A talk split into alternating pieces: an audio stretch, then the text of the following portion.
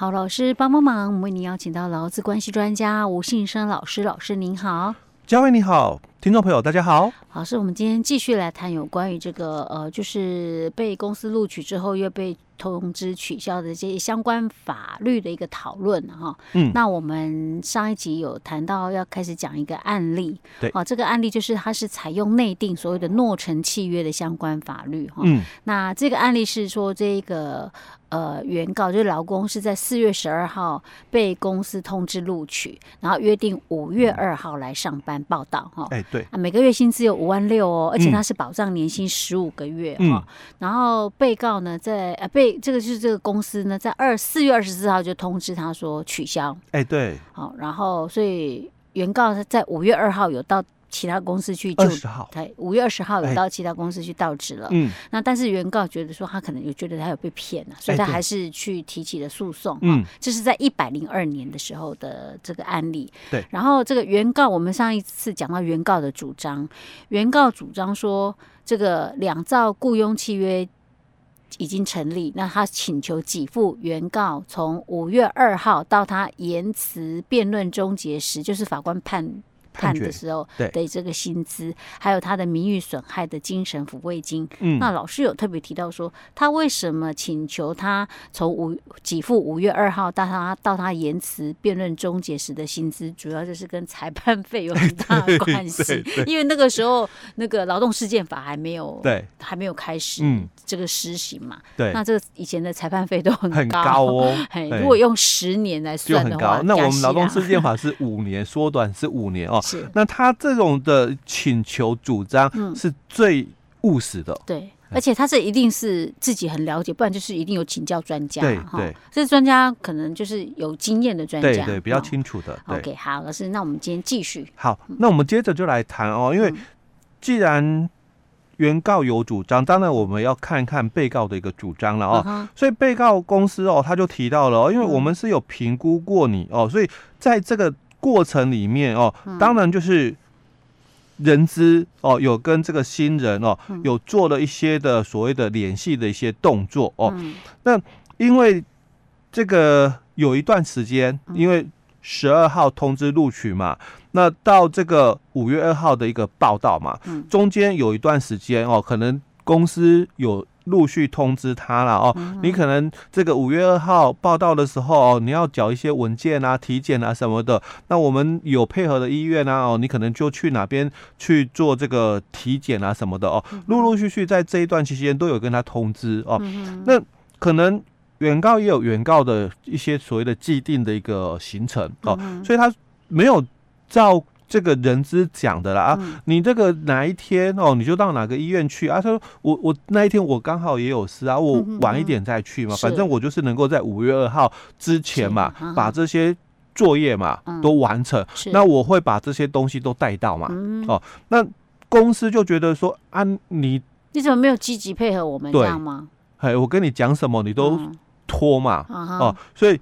公司的人资哦，就觉得哦，那你应该哦，就是没有这个很积极的一个意愿哦，来公司任职哦，那也不适合我们的企业文化。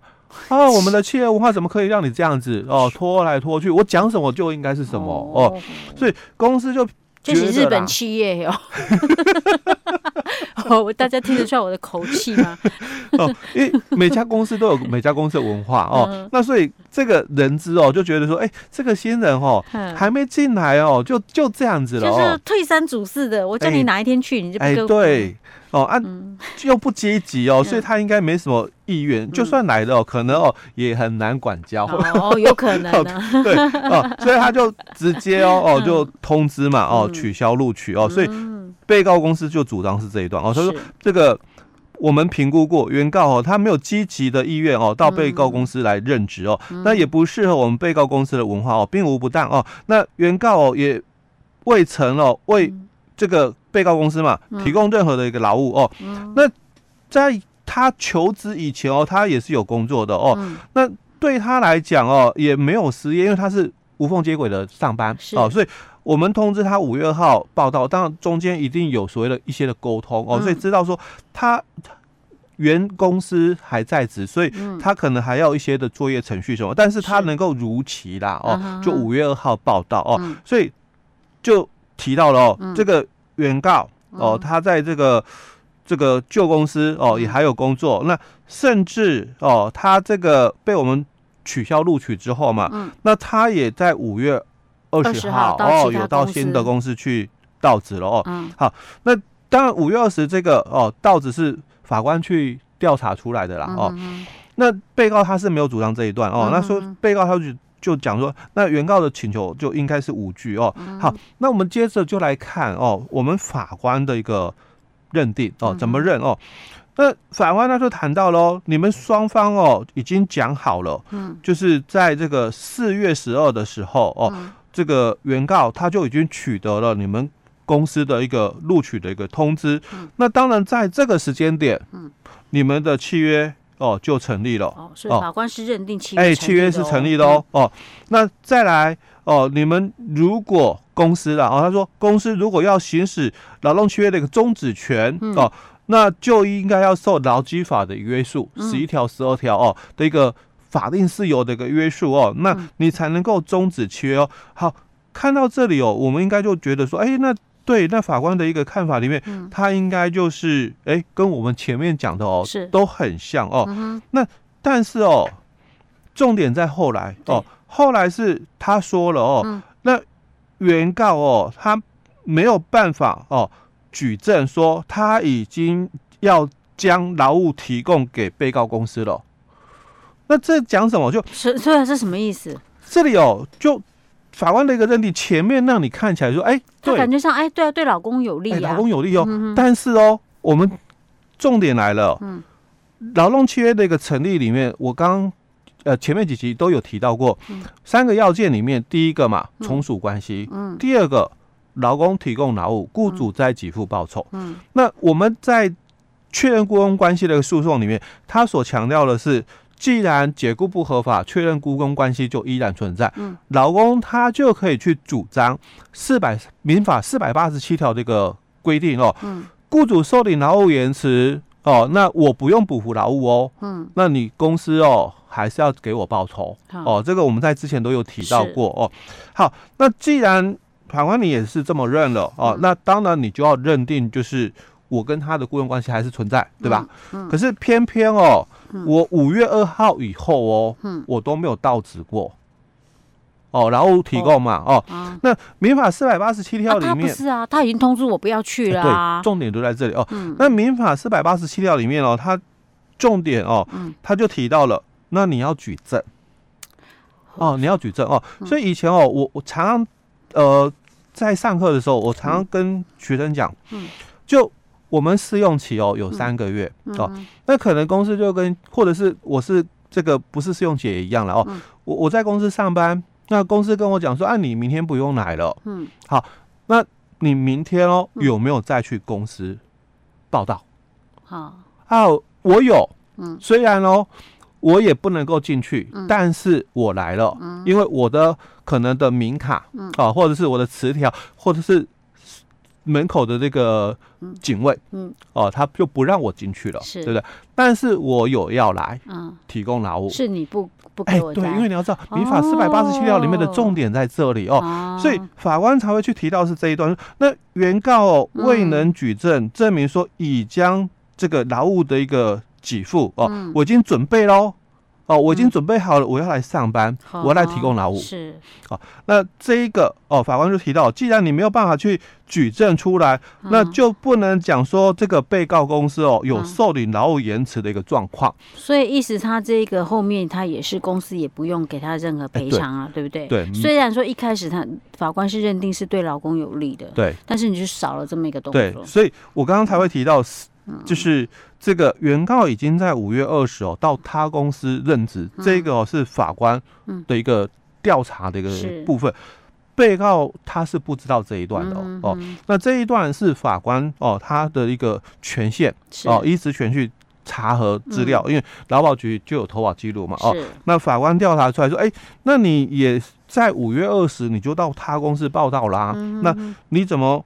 说你有要准备来这家公司上班嘞，嗯嗯嗯哦，所以才会有这一段就是举证的一个问题。是，所以老师，所以以这个案例来讲，其实被告怎么主张好像并没有什么太大的关系，而是说老公在当时的情况之下，因为那个时候是老公自己要举证。哎，对。可是现在如果劳动事件法嘞，哎，劳动事件法就不一样喽。嗯、哦，因为劳动事件法之后举证的责任、嗯、哦就会回到这个。雇主的一个部分哦，他把举证这个角色互换哦，但是有些东西，嗯，因为法规里面哦，嗯，我们虽然讲哦，举证的责任在老公哦，但是来在雇主，哎，对，在在雇主哦，那但是哦，他的规定里面哦，摆的是两个重点而已哦，第一个出勤记录佐证哦，那第二个就是这个。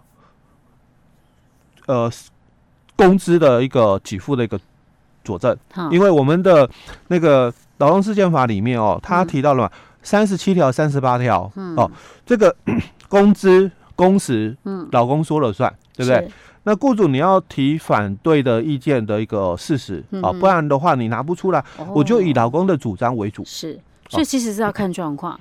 那如果说假设虽然说是劳动事件法里面大部分都是雇主要举证，嗯，可是如果说本身对劳工有利，你自己收证也也也是要有的嘛。对，像你这种状况，你根本没有什么打卡记录，没有什么薪资给付的，对。所以你要是能够证明自己有去做这些动作的话，其实是对你有利的。因为虽然整个劳动事件法哈，它有把我们举证的责任哦反转过来了哦，但是。我们还是要看，就是说事实啦，哦。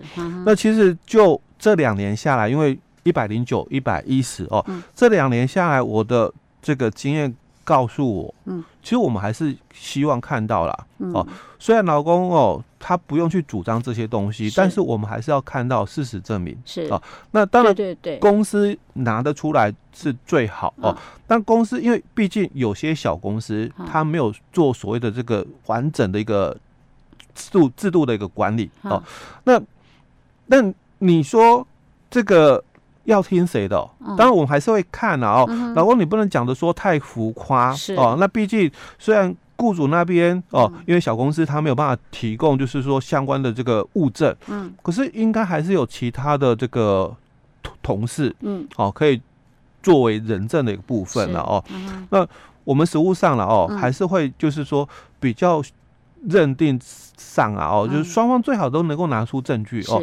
那如果不行的话哦，那你说你没有，那你要依照劳动事件法的三十七条跟三十八条哦，来去做这样的一个事实的一个依据。要我们做这样的一个事实的依据哦，其实还是有很大的一个难难度。对，所以劳工也不能说啊，我有劳动事件法了啊，我就其他东西我很消极去哎。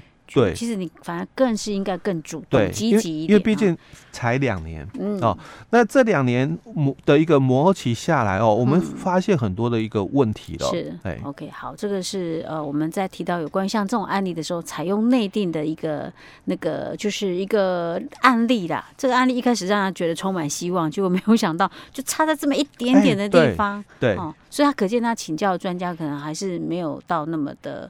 专业，要不然就是他可能那个时间点已经过了，因为他可能是之后再请教，那可能还来不及。对，那 有些是你自己就要有的事实哦。是，那你就算你问了专家，因为你没有这些事实的东西哦，他也没办法生出来 给你。对对，没错没错。